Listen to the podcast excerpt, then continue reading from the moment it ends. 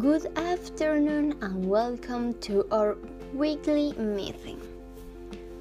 Today I will tell you a little bit about my life and where and how I would like to live.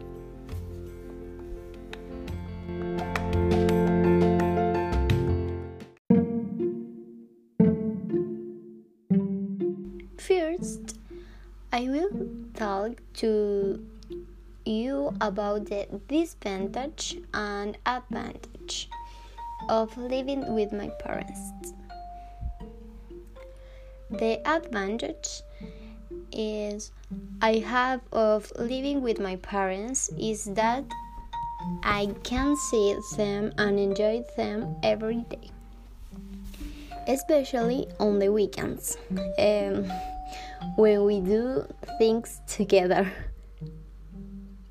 The disadvantage I have is that I would like to have a much more proper space and which I don't have to depend it on their decisions of what they want to do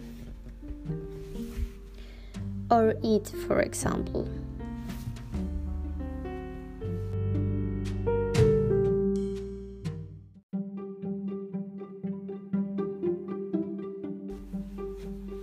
I also want to tell you that I prefer to live alone um, because I will organize myself according to my priorities and those of my parents.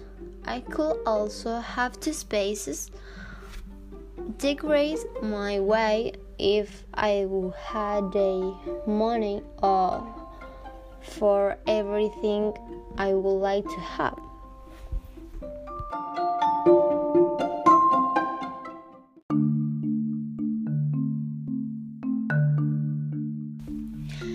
And finally, the house of my dreams.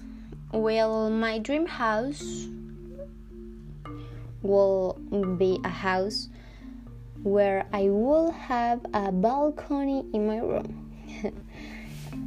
with a view of the garden and I could see many flowers when I looked out. I have place to plant fruits and vegetables and a pool and a big and beautiful bedroom and that the decorations were flowered that it and have antiquated mirrors and paintings by national artists.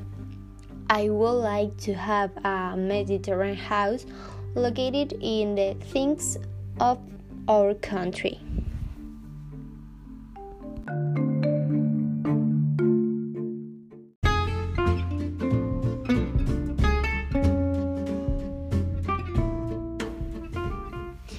Dear auditors, that was all for today. I hope you liked it and see you next week with a new podcast about my life.